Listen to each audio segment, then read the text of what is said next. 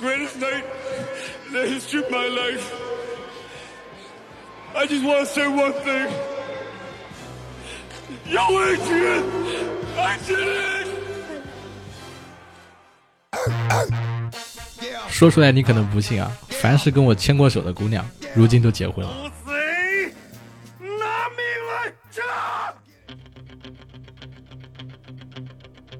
Hello Hello，各位活捉八师傅的听众朋友们，你们好，我是八师傅八匹马。今天这期节目呢，想要跟大家聊一聊电影啊，好长时间没有聊了。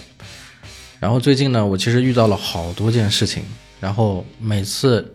遇到一些烦恼啊，遇到一些问题，遇到一些挫折，遇到一些坎的时候，我通常都会选择可能会去回望一些以前听过的，然后没有仔细去看过或者研究过的一些啊，比如说励志的书啊，或者鸡汤书呀，或者是励志题材的一些作品呀、电影呀之类的。甚至在前不久，朋友圈里面有个小朋友发了一个，呃，一个短视频，那个视频里面大概意思是是圆桌派的一个截图，就是圆桌派那几个人在聊到这个所谓的鸡汤书啊、励志经管书这一类的时候，就讲到说为什么有这么多人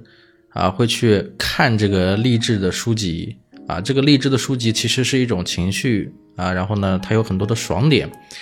它能够就是就你现在的问题，然后帮你去梳理之后，给到你一个很很积极的一个状态，甚至是能够给到你一个很积极的情绪，然后这个人看完之后，整个就爽了，就嗨了。但是呢，励志书只能帮你到这里，就是说，它只能够不断的去出版这个励志书，然后不断的让你去像像像像吃药一样去上瘾，就是享受那个被激励的那个快感。但是实际上，它其实解决不了你的问题。所以呢，我看那个片段里面，就是那些人是在说到说励志书的这个问题，好像是对这个东西是有鄙夷的状态的，就是不推荐大家去看励志类的作品。但其实对于我来说，我对这个东西是持一种怀疑的态度的，就是在我的人生经验里面，或者说在我对很多事情的看法里面，就是这个东西它之所以会存在，一定有它存在的必然性。那么它会存在的原因，一定是因为，呃，有很多人是需要这个东西去激励自己的。因为怎么讲呢？就是我相信很多人，就是他们去看这一类的鸡汤的书，去看一类这这些的所谓的热血的作品，他们其实也并不一定是非要在这个里面通过这本书或者通过这个作品找到什么解决自己问题的答案，甚至有很多人在他们比如说理智的情况下，比如讲没有失恋的状态里面。对吧？没有被感情问题困扰的时候，或者没有遇到挫折的时候，在一个非常正常的纯理性的状态下，他们也是一样，就是知道啊，就是这类鸡汤的书看了是没有用的，对不对？但是为什么，就是当他啊遇到一些问题，开始失恋的时候，然后开始遇到挫折的时候，这就开始相信这些书了呢？是因为我们作为一个人类的个体啊，其实我们身上是有很多的弱点的。而且呢，我们其实，在那种低谷的时期，是需要有人对你说这些激励的话的，是需要看到这些故事，看到这些情绪，然后来帮助自己找到一个借口去抒发自己的情绪。那我在最早期，呃，做的这个关于如何面对死亡的那一期，就是在咱们八师傅的最早前的大概前几期里面，当时就说过，就是我有一些朋友，其实他们有一个很好的特很好的方式，就是。当他们难受的时候，他们会去找一些比较压抑的电影，就是容易让人痛哭的电影，泪点很多的、刀很多的电影。他们想哭出来，他们不是因为说这个电影他自己去找虐，而是因为因为生活，因为很多的大道理，因为很多的压力逼迫他们要要一直勇敢的去面对这些琐事、这些破事。但是他们需要一个地方去抽离自己啊，需要一个地方给自己安慰，需要别人告诉他他可以哭。他可以痛快的哭，他可以痛快的为人物里面的故事啊，为故事里的这些人物去哭。当他哭完之后，把这些负面情绪抒发掉之后，他整个人生再重新回到现在的这个状态里，他就恢复到理性的状态了。所以我的看法就一直是，励志作品是吧？励志书也好，鸡汤书也好，励志电影也好，像这些东西打了鸡血一样的东西也好，他们咱们就是各取所需，就是有很多人。其实，在这些所谓的这些鸡汤书里面，也是点燃了自己的热情的，甚至改变了自己的人生，这个是不得不面对的问题。包括在我以前做过一期北野武的那个视频的时候，呃有聊过，比如说当时罗永浩说过的，就是他在人生低谷时期到书店里面找了很多的成功学的书去看，他看了这些书之后，然后他觉得成功学不算什么，没有任何东西也帮不助到自己，然后他就去选择别的方式去创业了。其实他。这样子说的同时，他忽略了一个点，就是正是因为他看了这么多的成功学，在他最困难的时期，这些书帮他度过了那段困难的时间，直到他从悲痛中走到理性的状态，然后才开始正视自己现在遇到的问题，想到去解决。你看，就是因为有这些励志类的书啊，这些鸡汤书，这些成功学啊，这些作品，帮你去度过那段最难熬的时光，直到你自己心态平衡了。恢复了，你才有办法认清自己的现实，这是最重要的。因为这个道理，所以我最近 遇到了非常多的问题，不管是从小孩的问题上也好，还是从感情的问题上也好，还是从我现在啊做这个播客电台以及我这个写作的问题上来说，其实是方方面面遇到了打击。在这种打击下，然后我想到要看一个电影，这个电影叫做什么呢？叫做《洛奇》。啊，主演大家是非常清楚的，就是是一个家喻户晓的动作片明星啊，硬汉史泰龙。那么“洛奇”这两个字，其实大部分人可能听过啊，毕竟这部电影它的第一部一九七六年拍的，到现在已经有四十六年的时间了。其实包括七零后、八零后应该都知道《洛奇》这个电影，没听过的没有关系啊，我会在这个后面的这个节目里面跟大家去重点聊一聊这个故事。但是呢，我也相信咱们听众里面有很多朋友是听过《洛奇》这部电影的主题曲的那个 BGM，啊，甚至是看过一些所谓的一些花絮，啊，就是主人公这个洛奇在在大早上凌晨四点半，在这个费城的街道上跑步训练，然后上那个台阶，在台阶上伸出手臂欢呼的那个那个花絮，相信大家很多人都看过。甚至有很多健身爱好者、体育爱好者、拳击爱好者，也是百分百听过这首歌的，因为这首歌在各大的这个平台歌单里面，在励志歌单啊，在健身歌单啊，在这种震撼 BGM 啊、对抗路 BGM 里面，其实都是会有收录的。所以呢，就是讲到这里，就很高兴的能够在今天跟大家推荐《洛奇》这个电影以及《洛奇》这个系列。那么先来说这个电影的这个故事背景啊，《洛奇》这个电影是一九七六年拍摄的，由史泰龙啊，就是咱们知道的这个史泰龙，硬汉史泰龙，这个自编自导自演啊。当然他本来是想自己导演的，但是呢，买了他这个这个剧本的公司不同意让他自己导演，觉得风险很大，所以让另外一个人去导演这个这个片子。但是呢，好是好在这个电影当时获得了这个奥斯卡最佳影片奖。以及奥斯卡最佳导演奖，然后史泰龙本人获得了最佳这个最佳男演员奖的提名，但是最终电影公司还是把那个导演奖还有那个编剧奖的那个就是那个奖杯放在了史泰龙的家里啊，还算是仁至义尽。当然，这部片子也是史泰龙就是第一次翻身之作，就是因为洛奇而被关注，然后慢慢的走上了大荧幕。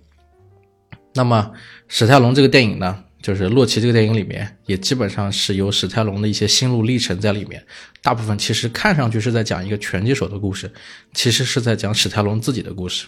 那么，啊，为了方便一些朋友没有没有看过这个《洛奇》，我跟大家简单介绍一下这个《洛奇》以及《洛奇》一到六部大概的一些故事，包括后面衍生的《奎迪》一二部的一些故事。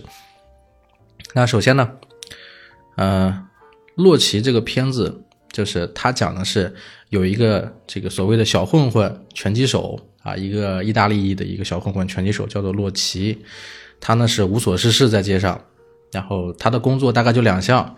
一项呢是业余打一些拳赛啊，然后还有一项呢就是替他们意大利的这个所谓的黑手党也好，或者是放高利贷的人也好去收高利贷，他是这么一样的这么的一个人，然后他自己呢，呃，性格比较善良。然后话比话怎么说是个话痨，但是呢，说话的时候感觉不太聪明的样子，就是有点像那个那个谁，反正就是不太聪明那种感觉。然后他自己呢，天天会在这个回家的路上光顾一家宠物店，那个宠物店里面有一个人叫做安德利安，是一个宠物店的职员。那个安德利安呢有这个自闭症，很内向，然后就喂喂小鸟呀什么的。然后史泰龙每次都会从早上到晚上，反正都会去这个店里去骚扰这个小姑娘，给这个小姑娘讲笑话，啊，然后跟这个小姑娘说他今天买了一包龟粮，家里养了一只小乌龟啊，两只小乌龟，一只小金鱼，然后天天逗这个小姑娘。然后原因是因为这个小姑娘的哥哥是史泰龙的一个朋友，他这哥哥保利呢。就想要把他自己的这个三十岁的妹妹介绍给史泰龙，史泰龙也三十岁了，这就是他们俩的一个背景，就是两个 loser 啊，这个在现实生活里遇到了很多的困境，他们该怎么样走出这个困境？那么因为史泰龙是一个业余拳击拳击手嘛，刚好他遇到了一个很大的机会，这个机会就是当时美国的拳王，重量级的拳王阿波罗奎迪啊，然后呢，他想要举办一场拳赛。然后这个拳赛没有对手愿意参加，因为他已经是美国所谓的世界第一的拳王了，重量级的拳王了，世界第二也好，世界第三也好，反正因为生病或者伤病或者其他的理由都不愿意参赛。但是呢，作为这种拳王是吧？这个打拳是一种商业行为，他必须要赚钱。如果没有对手愿意参加，那这个拳赛就举办不了，举办不了，那投资人给的这些钱，嗯，怎么办？是吧？还有卖出去的票怎么办？他必须要维持这个商业行为，然后这个阿波罗奎迪呢是个商业奇才，他就想到了一件事情，就是那我为什么就按照咱们这个美国梦这种方式，就是在美国这片土地上，什么奇迹都可能会发生，我们就按照美国梦的方式选一个本地这个随便一个什么样子的业余的或者职业的拳击手，然后跟我这个世界级的拳王来竞赛，对吧？小人物的这个这个一次性改变命运的机会。让大家能看到奇迹的机会，大家就喜欢看这种平民草根崛起的故事。然后同时，我作为这种世界级的拳王，万一被打败了，就会一败涂地。难道大家不想看吗？在这个美国两百年建国的时候，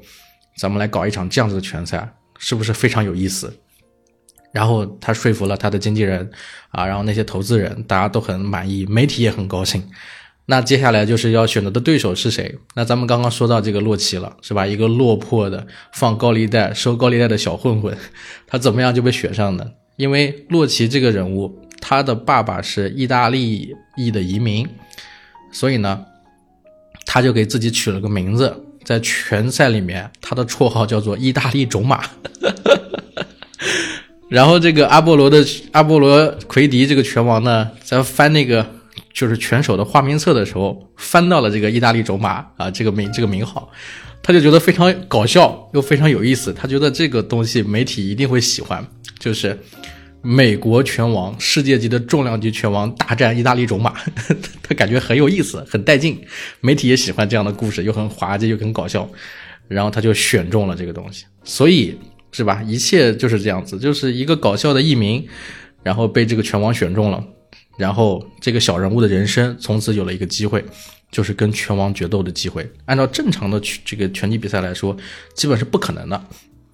这个我们在看后面很多部的这个洛奇里面，其实就慢慢摸清楚了这个拳击比赛的一些黑幕，或者说一些潜规则。什么潜规则呢？就是只要你在这个拳击比赛里面，比如说打到了这这个十六比零的全胜，就是你比如说一直胜，没有败绩。胜个连胜个十场九场，连胜个二十场三十场或怎么样，只要你能够打出一点点名号啊，你的经纪人帮助你扶持之后，他们会根据你的情况帮你挑选你的对手。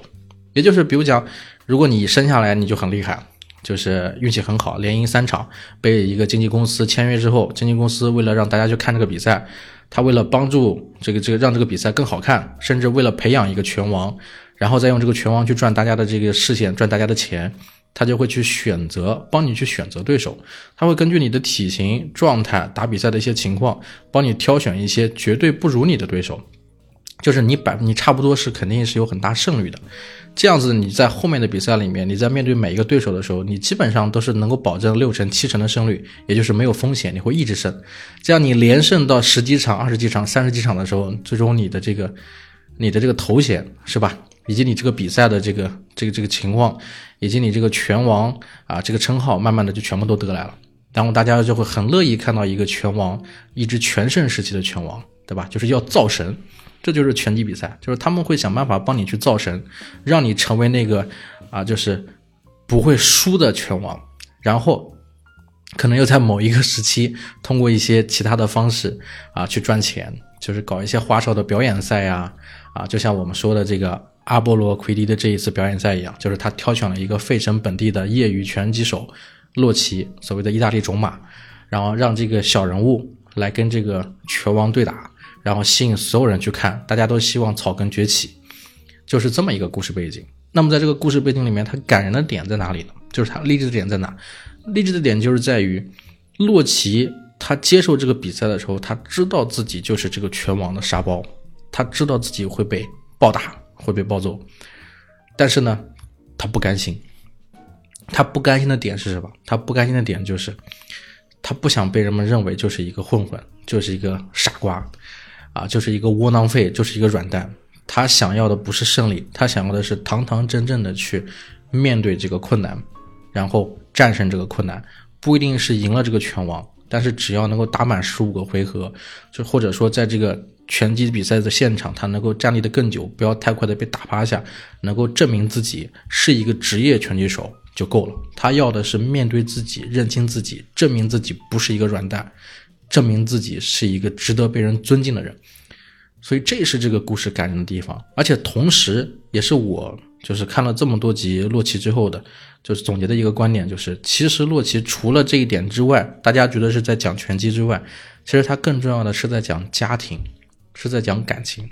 它是一部家庭剧跟拳击剧，它是这两个元素放在一起的一个这个作品。然后它包括了美国梦也好，它包括了小人物的崛起也好，它包括了其他的东西也好，它最重要的是因为家庭的这个概念，然后这个让很多很多的人记住了这部剧。因为后面包括我我在说的就是洛奇为什么这么感人。如果我们只说洛奇一特别伟大的话，其实不不仅仅是这个。因为我后面看到洛奇二、洛奇三、洛奇四、洛奇五、洛奇六，你会发现一个问题什么呢？就是他是我见到的这么多系列电影里面，目前来算是算是最完整的系列电影。他把这个洛奇这个拳击手的一生，可以说是完完整整的交代清楚了。啊，甚至可以说没有太大的缺点，啊，除了洛奇斯的冷战时期的那个那个阶段除外，他几乎是没有缺点。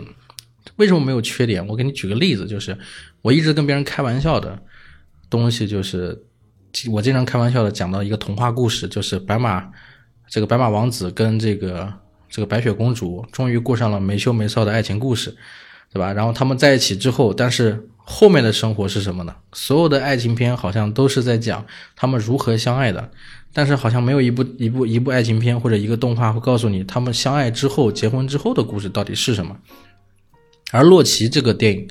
它就很好的解决了这个问题。因为洛奇是什么结局呢？其实我我我不是很害怕跟大家去剧透这个电影，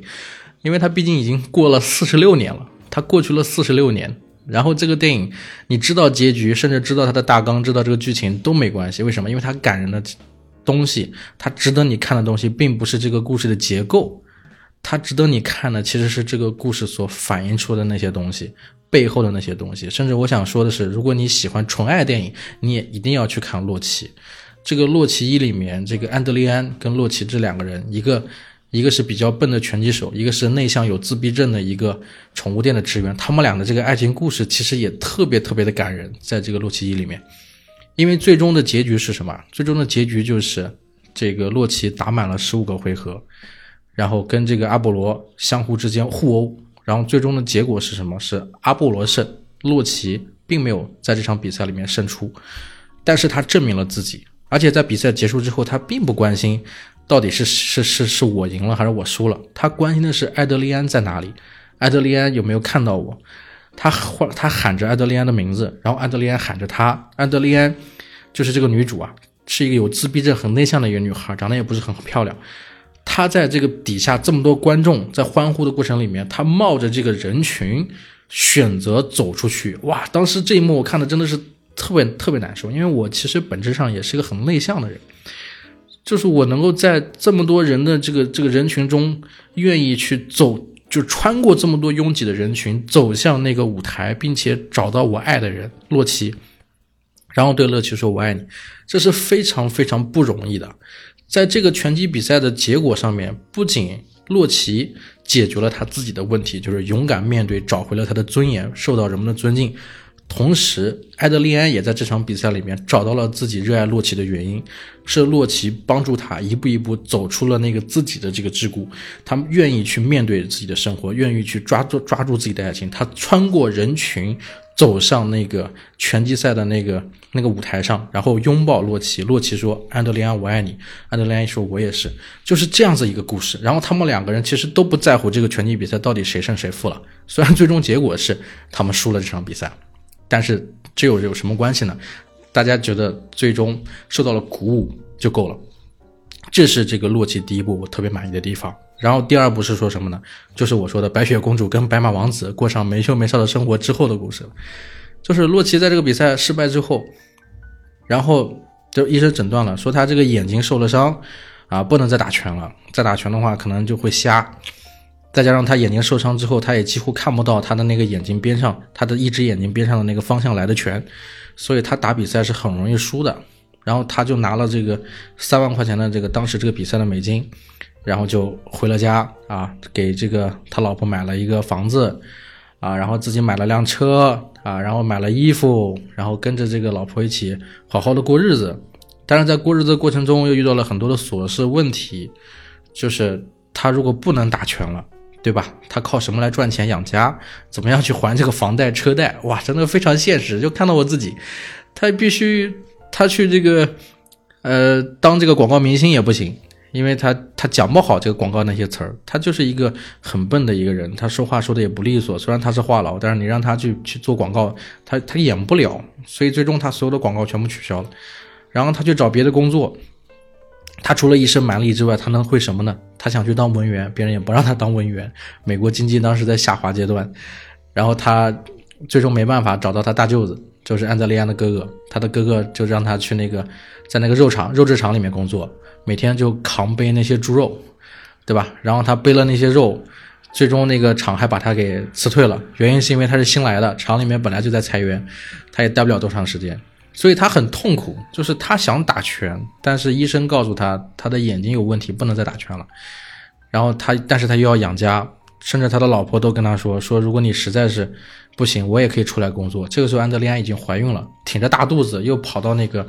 当时他们去的那个小地方，呃，他们家的那小地方就是那个宠物店里面去上班，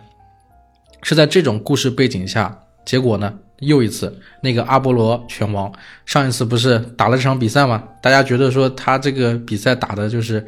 怎么讲呢？他其实是输了，虽然在赛制上面裁判说你赢了，但是大家觉得其实洛奇才是真正的胜者，所以这个阿波罗拳王就想要证明自己，就是再来一次。对吧？好好的再打一场比赛，还会有很多人看，然后你也能赚到钱。他又去找了这个洛奇，然后洛奇呢，就在这种徘徊的过程中在想办法。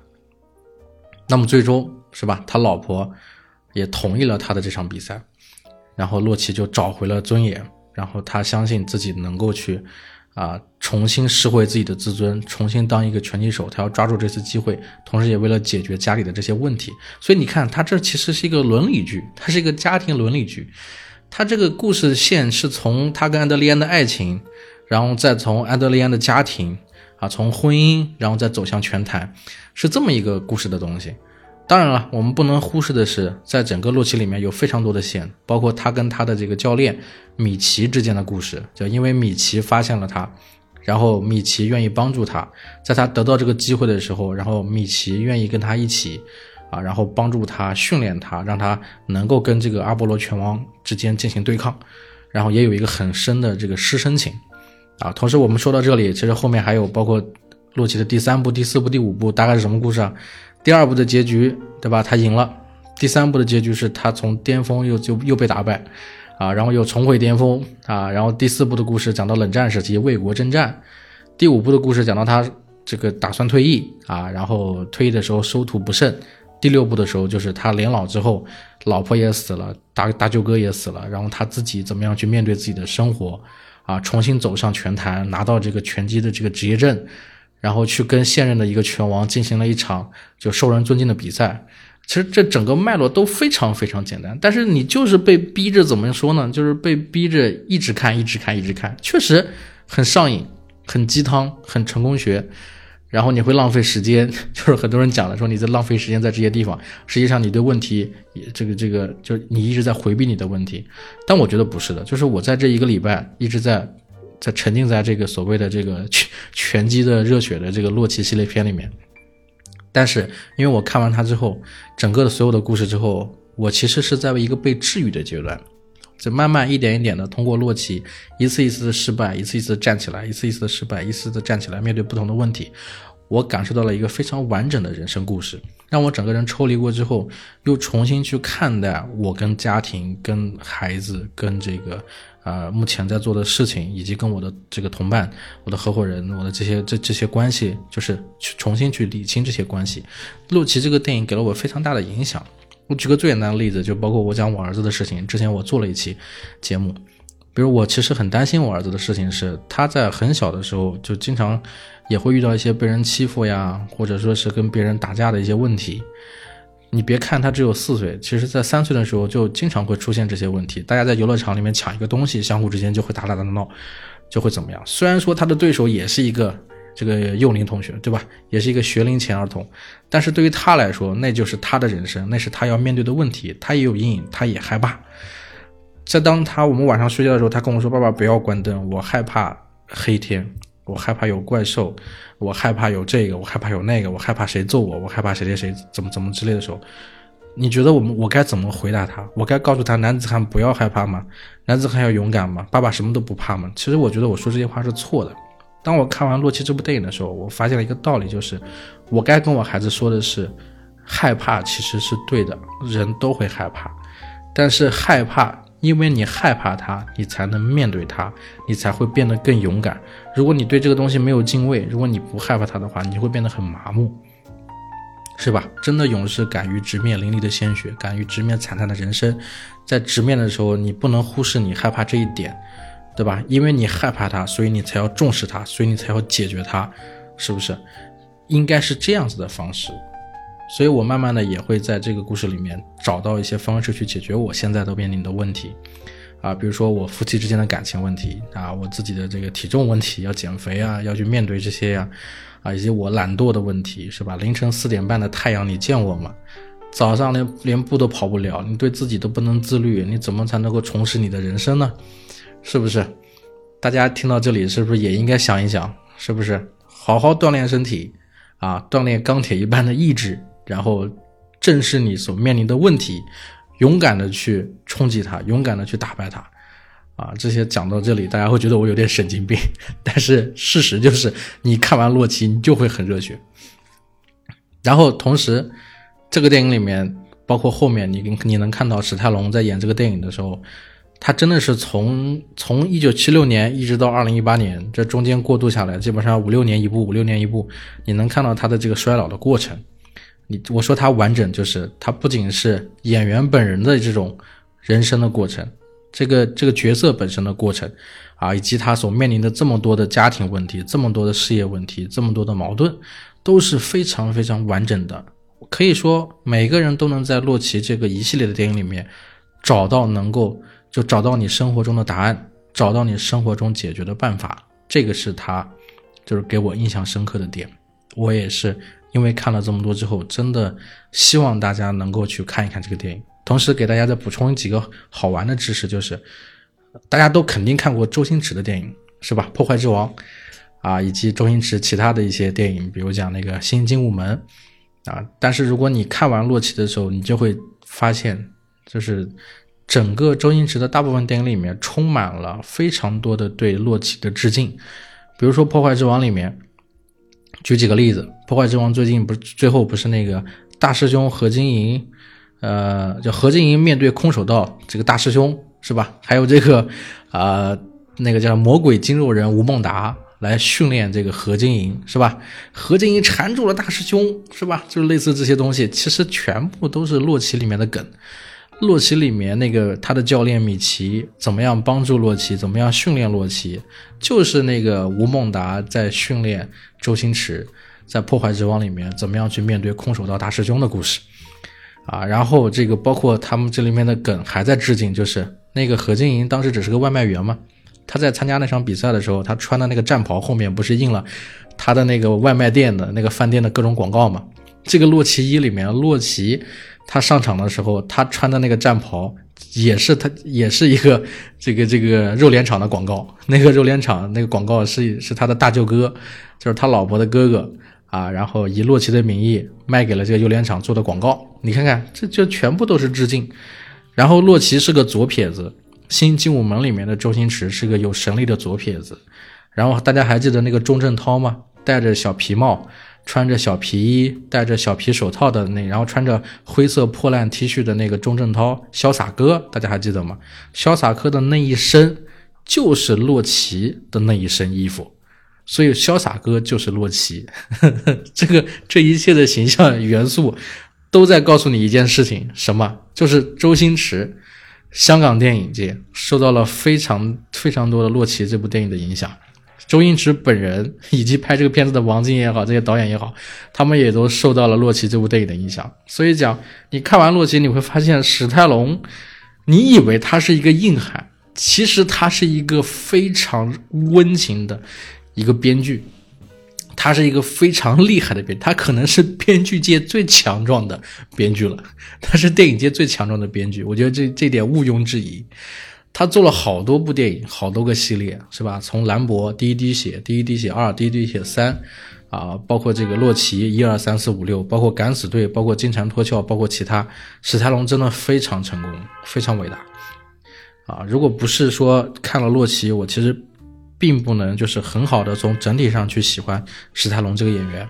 因为敢死队。是我对史泰龙印象最深的时候，就是我觉得《敢死队》这个系列就好像是把所有的硬汉放在一起，然后有一个壮士暮年，壮心不已，就这种状态，